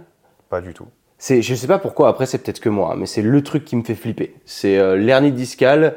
J'en ai vu passer en, c'était en Australie et souvent ça arrivait davantage à des mecs qui étaient corporate, donc qui étaient toute la journée derrière un bureau et qui derrière manquaient potentiellement de, bah, de mobilité lombaire Mhm. et qui se fumaient sur un deadlift pas spécialement lourd. Peut-être que l'engagement était pas top, mais tu te dis putain comment je reviens d'une hernie discale quoi. Que ce soit sur le- le plan physique ou mental derrière. Euh, bah en fait, euh, moi je suis beaucoup plus résilient par rapport à ça, je pense, parce que. euh, en fait, quand tu, une fois de plus, hein, quand tu regardes, euh, quand tu regardes l'expérience de terrain que j'ai avec Mm. euh, certains mecs qui avaient des hernies discales, tu vois, ils sont venus me voir en me disant, ah, Axel, j'ai une hernie, euh, moi j'ai besoin de me renforcer, etc., etc. Ou que j'avais des athlètes tout simplement qui avaient eu des hernies et qui me disent, aujourd'hui elle me fait pas trop mal, mais apparemment sur l'IRM, tu vois, la fameuse L4, L5 ou L5S1, Mm. elle est toujours là. C'est des mecs, euh, tu vois, je les mets au deadlift, squat, euh, tu vois, de manière progressive et tout. Il n'y a, pas de- y a pas de problème, tu vois. Genre sur le Ouais. terrain, déjà, tu vois, genre, en tout cas, quand moi je coach, il n'y a pas spécialement de problématique euh, à ce niveau-là. Et quand il y a une problématique, parce que ça serait mentir que de dire, hein, ah, j'ai que des athlètes qui me disent, moi, Axel, j'ai zéro douleur. C'est pas vrai, tu vois, genre Mhm. ça, ça n'existe pas. Euh, bah, des fois, on, on adapte un peu, tu vois. Bah, cette semaine, tu vas sauter ton deadlift ou tu vas pas faire ton front squat. Et euh, bah, à la place, euh, on va travailler ta mobilité un peu de ton rachis pendant une ou deux semaines, rajouter le- par exemple le fameux McGill Big Free que tu dois connaître pour les problèmes de dos. Je sais pas si tu connais cet fait, pas du exercice. tout. C'est un échauffement qui a été popularisé par euh, Stuart McGill. Exactement, ouais. tu vois, et euh, qui permet souvent un peu de stabilisation au niveau du rachis dans son ensemble et tout, tu vois. Et euh, tu vois, j'ai pas. Tu vois, enfin, je touche du bois, tu vois, mais genre, j'ai pas, j'ai pas plus de problèmes que ça. Et après, quand tu regardes euh, la littérature, et même au-delà de la littérature, hein, tu, tu, il y avait Major Mouvement qui avait fait une vidéo euh, sur ce sujet, euh, qui était très intéressante, et même la littérature, elle est très intéressante sur ce sujet. C'est qu'en fait, tu te rends compte qu'il y a des gens, ça se trouve, je te dis une connerie, moi j'ai une hernie discale, et en fait, elle est complètement asymptomatique, elle me déclenche pas de douleur. Et en fait, ce qu'a fait la littérature, euh, pour se rendre compte un peu, tu vois, genre de euh, l'importance ou non de la hernie discale, c'est qu'en fait, ils ont fait des groupes tests Mm. et ils ont pris plein de gens. Admettons, ils ont pris toi, moi, tous les mecs de la salle et tout, tu vois, et ils ont fait faire des IRM. Et ensuite, ils ont fait passer un questionnaire. Euh, Est-ce que vous avez des douleurs de dos? Oui, non, oui, non, oui, non, oui, non. Et en fait, on s'est rendu compte qu'il y avait genre, euh, je sais plus exactement c'est quoi les chiffres, mais euh, au moins la- un tiers ou la moitié des gens qui n'avaient pas de douleur au dos et qui en fait avaient une hernie discale, tu vois. Et il y avait des gens qui avaient pas d'hernie discale, qui étaient persuadés d'avoir une hernie discale parce qu'en fait leur médecin généraliste leur avait dit euh, ouais bah là la douleur que vous avez c'est euh, une hernie discale qui donc du coup touche euh, le nerf sciatique donc qui déclenche en fait la douleur. Hmm. En fait, ces gens-là ont fait des IRM et il n'y avait pas d'hernie en fait, tu vois. et en fait, bah, la hernie, il y a un gros point d'interrogation parce qu'en fait, euh, on s'est dit putain, genre, on a diabolisé le truc en mode c'est vraiment le truc horrible, mais en fait, euh, on n'est plus si sûr que ça, tu vois. Ouais. Donc c'est un peu. Bah en fait, euh, tu vois, genre on en dit quoi, tu vois, aujourd'hui? Et aujourd'hui, il y a un espèce de flou euh, par rapport à ça, et qui est en fait, je trouve pas trop mal, parce qu'en fait, euh, je pense que ça, les gens qui vont peut-être écouter ce message-là, tu vois, vont se dire, putain, mais en fait, je croyais que j'avais une hernie, et en fait, pour les gens, hernie égale, euh, bah je suis paralysé, je peux plus rien faire, mais en fait, euh, non, genre vraiment pas nécessairement, tu vois. Donc euh, voilà. Tu prends un mec comme Ronnie Coleman, Ouais. que tout le monde a dû voir au top de sa forme, qui aujourd'hui marche avec une canne, en fauteuil roulant, Ah, et en- voilà. Hein. Je pense que pendant une grosse partie, c'est c'est une hypothèse, hein, mais ça serait pas incohérent, je pense que pendant une grosse partie de sa carrière de bodybuilder, je pense qu'il avait déjà ses hernies, tu sais, tu vois. Mm. Et probablement qu'il devait en souffrir un peu, mais pas du tout, tu vois, genre euh, à ce que, au stade où on aurait pu croire que c'était problématique. Donc. euh, Ouais, parce que bon, lui, ils lui ont fusionné un peu toute la colonne quand même. ah ouais, ouais. euh, Mais tu pas- sais que carrément, euh, apparemment, tellement que c'était compliqué de l'opérer parce qu'il a eu plein d'opérations, c'est qu'à un moment, en fait, pour opérer son rachis, en fait, ils ont fini par passer par l'intérieur. C'est qu'ils l'ont ouvert par devant. Et genre, ils sont passés par les viscères Oh, pour putain. atteindre la colonne vertébrale tellement que, tu sais, il avait été charcuté euh, au bistouri euh, derrière, tu vois, et que, enfin, au bout d'un moment, euh, tu vois, genre, ouvrir 18 fois le dos d'un mec, euh, je pense que, au bout d'un moment, c'est un peu problématique, tu vois. Donc, apparemment, ouais, ils sont passés par devant. Ouais. C'est c'est lunaire. C'est incroyable. Ok. J'ai une question aussi qui consiste, euh, enfin qui concerne euh, les exercices primaires du powerlifting, donc qui sont comme tu le disais le SBD. Donc, Ouais. euh, d'ailleurs la marque SBD c'est pour ça. Exactement. Je savais pas. hein. Ah ouais? Squat bench deadlift. Ouais, ouais, c'est exactement Ok. ça. Simple, efficace, hein, mais. Moi quand je vois SBD, je sais pas pourquoi dans ma dans ma tête c'est débile, mais ça fait salle de bain. Et pourtant c'est inversé. Mais Ouais, ouais. Squat bench deadlift. Exact. Ok. Du coup, dans le body, bon, pas dans le body, mais au power, tu recherchais donc un physique. Mhm. Et c'est là où on se rend compte qu'il n'y a pas spécialement besoin d'aller chercher 2000 exercices. Ouais. Comment du coup tu justifies, qu'est-ce que tu penses au final, au vu de ton expérience, Mhm. que as là tu as construit un physique basiquement avec trois exos? Alors, euh, c'est une discussion hyper intéressante parce que c'est une discussion qui est hyper en vogue euh, en ce moment sur euh, le power, sur les réseaux et tout. Parce qu'on a un peu une team euh, de personnes qui ne jurent que par le SBD. Ouais. Et, et ouais, et t'as l'autre team euh, qui est plutôt la team euh, dont je fais partie, qui évidemment part du principe que le SBD c'est important, mais qu'il y a au moins certains exercices accessoires qui sont un peu des basiques indispensables. Le voilà. bicep curl quoi. Ouais, exactement. ça, hyper important. Je pense que euh, quand tu as déjà fait euh, 3, 4, 5, 6 ans de muscu et que tu arrives et que tu fais du SBD, tu peux avoir un physique euh, qui est globalement solide, tu vois, parce qu'en fait, vu qu'il y a une base euh, qui a déjà été faite à coup de, je sais pas moi, de face pull, de traction, de leg Mm, curl, mm, et mm. déjà en fait, de, sûrement de squat bench deadlift à ce Ouais. moment-là. Euh, si on reprend un peu le principe du euh, MEV, mais je sais plus ce qu'elle veut dire les, les initiales, mais du, euh, en gros de, de- du volume euh, minimal effectif, tu vois, genre Yes. pour, pour des lifts et tout, tu vois, qui a été repris par Eric Helms, etc., etc. Euh, c'est qu'en fait, on se rend compte que pour maintenir un niveau physique, bah, en fait, t'as pas besoin de tant de séries que ça, Ok. euh, et t'as pas besoin en fait non plus que ça soit hyper récurrent. Pour maintenir un physique, hein, je dis bien pour maintenir d'accord, physique. Euh, et donc, du coup, bah, je pense qu'il y a des mecs euh, qui mettent en avant le fait que le SBD euh, leur a construit un physique ou a amélioré leur physique. Et je pense que sur certains d'entre eux, c'est vrai. Mhm. Mais on- enfin, je vais rien t'apprendre en te disant qu'on n'est vraiment pas tous égaux par rapport à ça. Enfin, Ouais. Tu vois ce que je veux dire? Tu as des mecs, euh, ils font 5 curl biceps et 3 tractions. Et les mecs ont un physique en un an et demi, 2 ans qui est supérieur à genre 80% des mecs euh, qui s'entraînent depuis 10 piges de manière assidue. Génétique, ouais. Voilà. Euh, donc ça, c'est une chose. Euh, squat, bench, deadlift, si tu regardes bien, le squat, bah, ça bosse quand même euh, tes quadris, tes fessiers. C'est quand même une belle partie de, tes membres inférieurs. Le deadlift muscle tes fessiers et tes ischios et tes érecteurs spinaux, tes trapèzes, etc. Et le bench, bah, deltoïde antérieur, triceps et pectoraux. Dans tout ça, euh, si t'es pas trop gâté par euh, la génétique et tout, il y a quand même peu de chances que tu aies un arrière d'épaule qui soit sympa. Il y a peu de chances que Mm. tu aies un deltoïde latéral qui soit sympa. Tu as peu de chances euh, d'avoir seulement avec euh, du bench des triceps qui soit sympa. Les biceps, bon bah alors là, il y en a zéro, donc euh, voilà. Euh, les mollets, c'est idem. Euh, tes ischio-jambiers, bah, tu les travailles qu'en fait en extension de hanche et jamais en fait en flexion de genou. Mhm.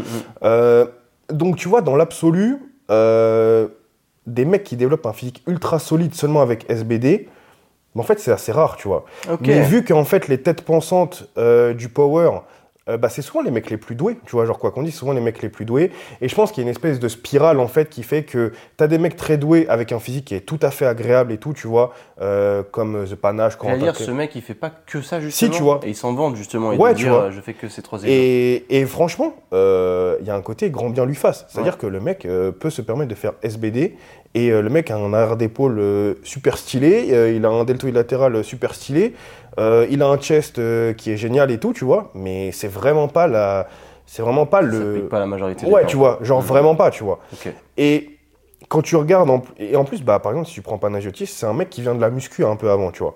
Je doute pas, hein, tu vois. ça Euh, The Panache, en fait, son Ah. prénom c'est Panagiotis. Panayotis Ouais, Mais c'est un français c'est un grec. Ok. Ah, ok. Je Et... connais pas trop. hein, non, non, mais euh, y a pas de problème.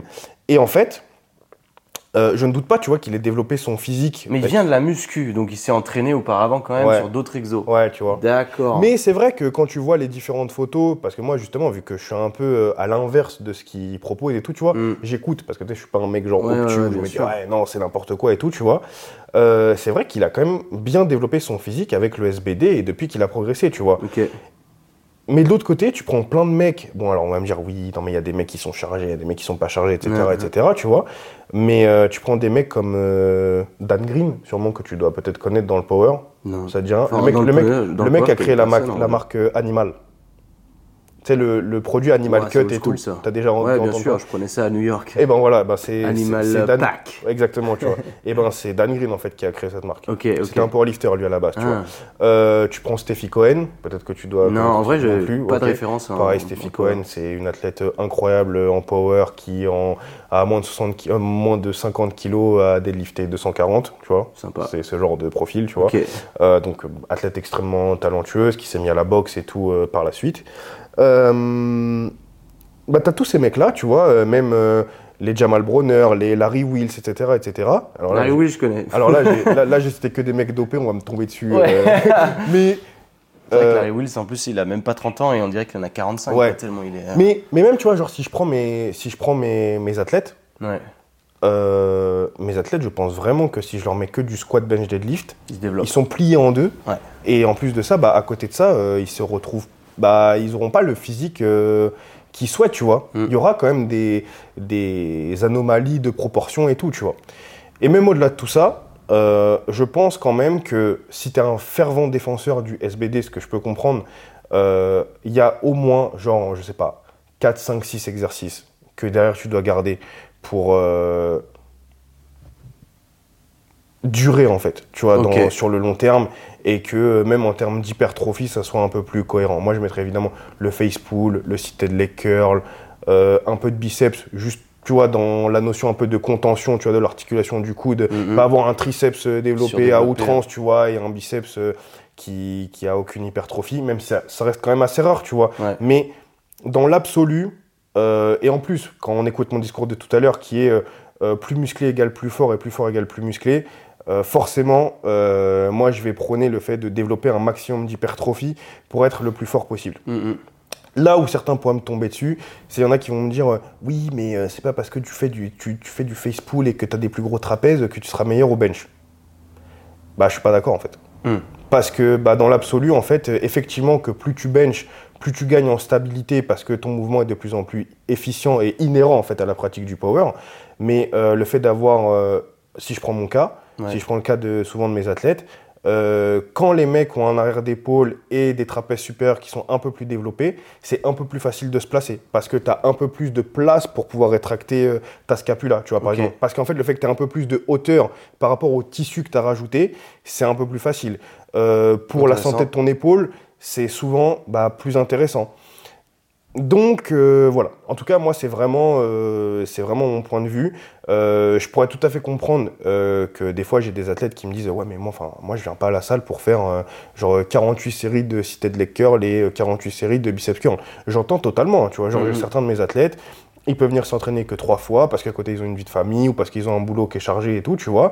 Et ils ont une majorité de SBD, Ouais. mais à côté de ça, ils ont au moins un petit leg curl, un peu de unilatéral lat pull down, euh, un peu d'overhead press unilatéral pour garder au moins, tu vois, genre un mouvement au-dessus de la tête. Ce qui fait que, bah, tu vois, dans l'ensemble, la scapula a l'habitude, toujours l'habitude, tu vois, de se déplacer un peu en sonnette latérale, d'avoir le bras au-dessus de la tête. Mm. Ce qui fait que dans une dynamique euh, prophylaxique, bah, c'est mieux en fait. Je pense tout simplement en fait que, que c'est mieux pour durer sur, un- sur le long terme. Est-ce qu'il y a des exos que tu ne fais jamais, qui sont communs au commun des mortels de la musculation, que tu dirais non, moi je, je les incorpore absolument jamais Hum, Non, honnêtement, Pas je pense spécialement. En fait, il y a un moment où je faisais plus du tout de traction. J'allais te demander, je fais en me fait des tractions un peu dans ça- le parce que, ça, parce que ça me faisait mal euh, à l'épaule Ok. euh, et au coude. Euh, là, je les ai re-retirés de ma, de ma prog et tout parce que ça me faisait à nouveau mal à l'épaule, tu vois. Mais ouais, ouais, tous ces derniers mois, ouais, je, je refaisais des tractions. Non, il n'y a pas trop d'exercices, moi, que, que je sais pas. Enfin, tu vois, genre vraiment dans les basiques. Ouais, il y a un truc que je programme assez rarement. Euh, par exemple, tu vois, c'est le leg press. tu vois. T'en as fait hier. J'en ai fait Ouais. hier parce qu'en fait, euh, moi, je tolère quand même un volume euh, sur le squat qui est quand même pas ouf. Ouais. Donc, du coup, tu vois, pour quand même avoir assez de volume sur mes quadris, Ok. je rajoute de la leg press. Et voilà, tu vois. Enfin, tu vois, j'ai- fait deux sets. Enfin, tu vois, c'est. Mhm. euh, voilà. Mais, euh, mais ouais, ouais. Après, moi, bon, tu vois, je me connais. Et puis, en fait, je pense aussi que quand tu peux.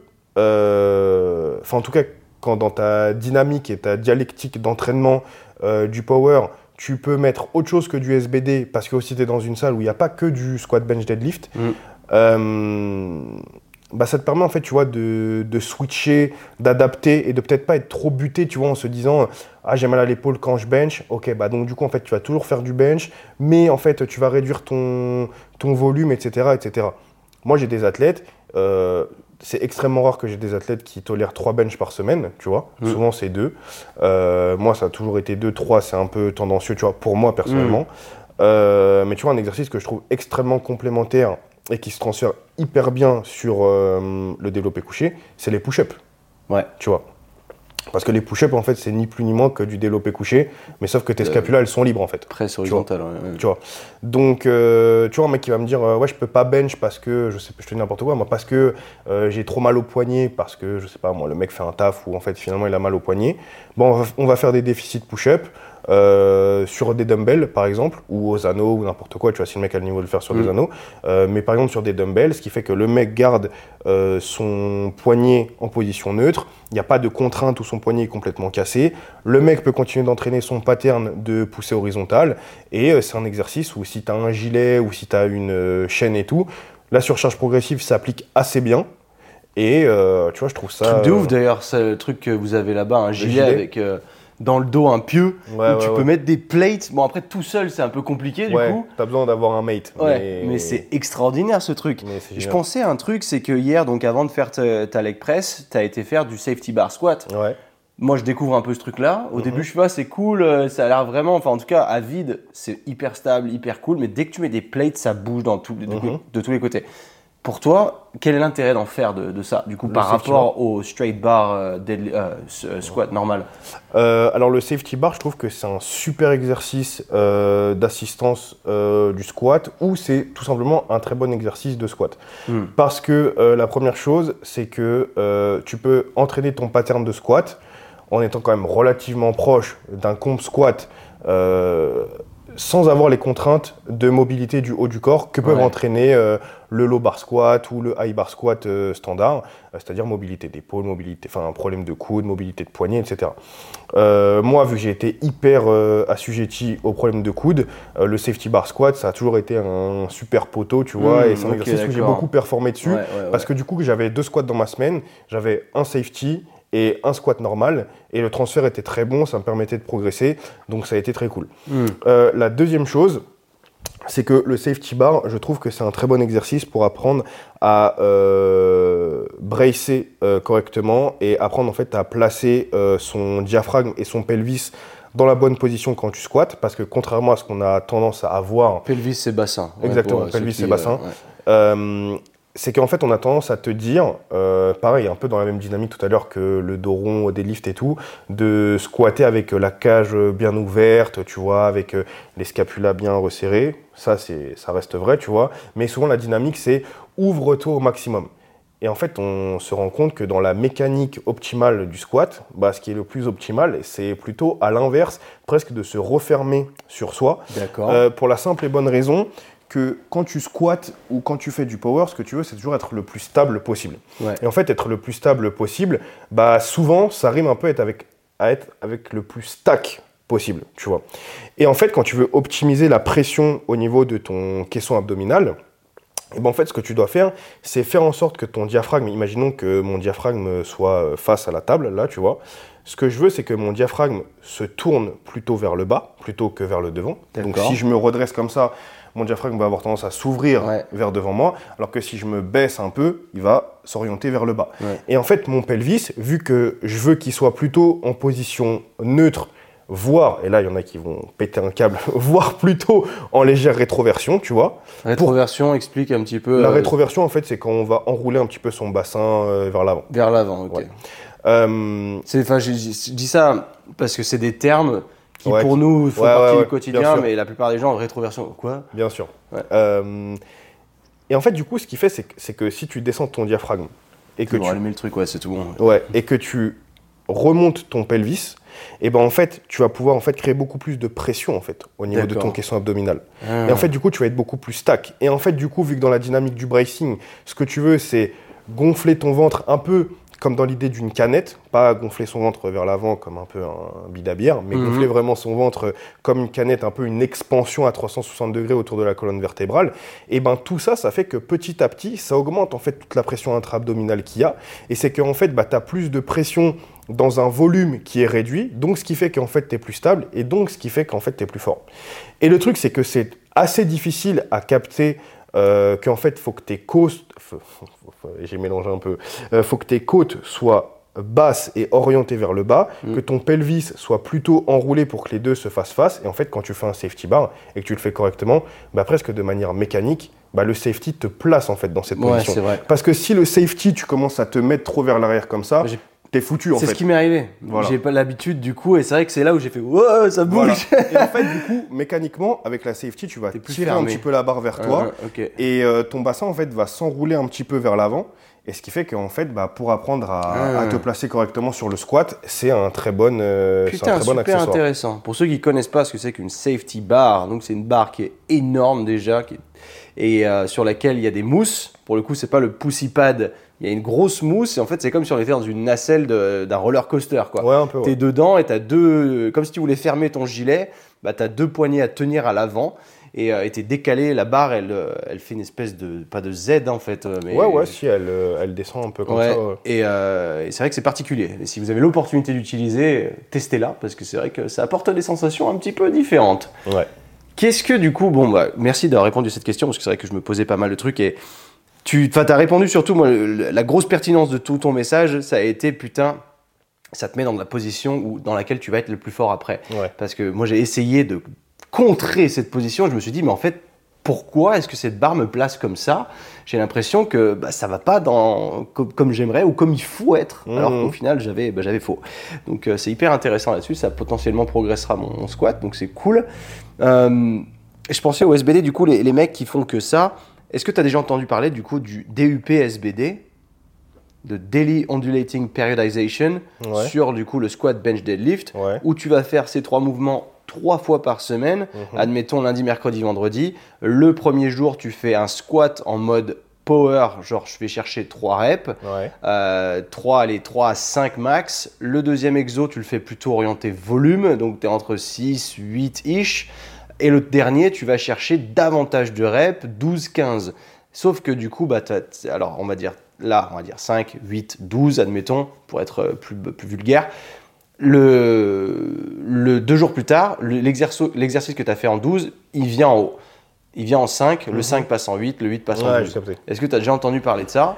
Est-ce que te- que- qu'est-ce que tu en penses si tu en as déjà entendu parler? Euh, j'ai pas spécialement entendu euh, parler de ça, mais je comprends en fait un peu la dynamique. C'est en fait de faire euh, switcher l'intensité à chaque fois sur un exercice différent. Et du coup, comme ça, les trois exercices passent en fait chacun à. Et sont travaillés du Voilà. coup beaucoup. Ouais, ouais.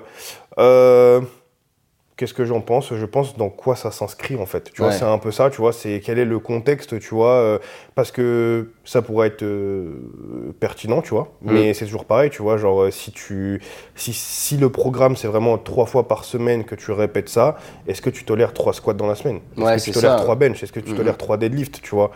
Et c'est quand même. euh, Enfin, je trouve que c'est quand même assez rarement euh, le cas, sauf si tu as vraiment euh, une séance en fait où euh, c'est de la pure technique. Mm. Euh, sauf que dans ce que tu me dis, bah c'est pas le cas, tu vois. Donc Ouais. à voir. Tu vois, en fait, c'est vraiment très contextuel, je pense, pour dire est-ce que c'est pertinent ou pas. Parce que je pense que dans l'absolu, un mec qui sort une méthode, tu vois ce que je veux dire, Mm. euh, il, veut- il va sortir une méthode en se disant que ça a du sens en fait pour lui probablement dans son contexte Ouais. donc dire qu'une méthode euh, c'est de la merde tu vois Mm. genre il y a probablement des mecs qui vont dire euh, ouais le 5-3-1 de Jim Wendler euh, c'est de la merde mais pourquoi tu l'utilises? Est-ce que tu fais du 5-3-1 parce que t'as pas le temps et qu'en fait c'est le meilleur truc que tu peux faire? Mm. est-ce que tu fais du 5-3-1 parce que tu parce que tu te dis que c'est le meilleur format d'entraînement pour préparer une compète de body? Enfin tu vois genre Ouais, en fonction ouais, du contexte sûr. ça peut être complètement complètement différent donc euh, C'était popularisé, euh, moi je te dis ça, j'ai appris ça en, en Australie ouais euh, par un mec qui s'appelle Nick Cheddle, qui est. Enfin, il est connu, il est pas loin d'un million d'abonnés, mais du coup, en, dans France, pas connu du tout. Pour le Mhm. coup, et c'est un gars que j'avais rencontré à l'époque, et euh, il était plutôt. Bah, il a ouvert un, un gym qui s'appelle Paragon Strength, donc qui est en fait un power building gym. ça j'ai déjà entendu par T'as déjà entendu parler? Ouais. Bah voilà, bah c'est ça. Et euh, il prenait cette méthode de DUP, mais ça fait déjà bah, 8 ans, quelque chose comme ça. Et je l'avais appliqué sur moi, euh, et je le faisais quand j'étais rentré en France. Mais du coup, ça te permet bah, d'acquérir une certaine euh, capacité de produire l'exercice correctement. ouais En exécution, tu t'améliores carrément parce que tu augmentes la fréquence, tu augmentes Ouais, ouais. l'intensité, tu augmentes tout. Et c'est vrai que c'était pas mal. Donc après, à voir comment bah, tu arrives à supporter, comme tu disais, de faire ces exos trois fois par semaine, Mhm. ça peut devenir redondant aussi. Il faut quelque part se faire plaisir aussi, parce que ça peut devenir très chiant. Tu fais les trois exos principales, principaux, et tu fais que ça presque. et puis ouais. après, tu as peut-être deux exos accessoires sur chaque jour, mais du coup, ta variété d'exercices sur ce cycle-là, en tout cas, va être extrêmement faible. Mais, euh, mais j'étais curieux de savoir, ça m'est venu comme ça, j'avais pas pensé auparavant. Mais si tu en avais entendu parler, euh, mais en l'occurrence là non, mais ça aurait J'étais curieux de savoir si dans le milieu du Mhm. power, c'était un truc qui se faisait. Bah en fait, de toute façon, la périodisation qui va ressembler un peu à ça. En fait, tu vois, c'est marrant parce que il y a. C'est quand même assez souvent que tu vois, les mecs qui sont ultra spécifiques vont avoir tendance un peu à périodiser un peu comme ça. Mm. Tu vois, un, un peu comme ça. Euh, Et souvent, même c'est les mecs qui sont dans cette vibe et tout, tu vois.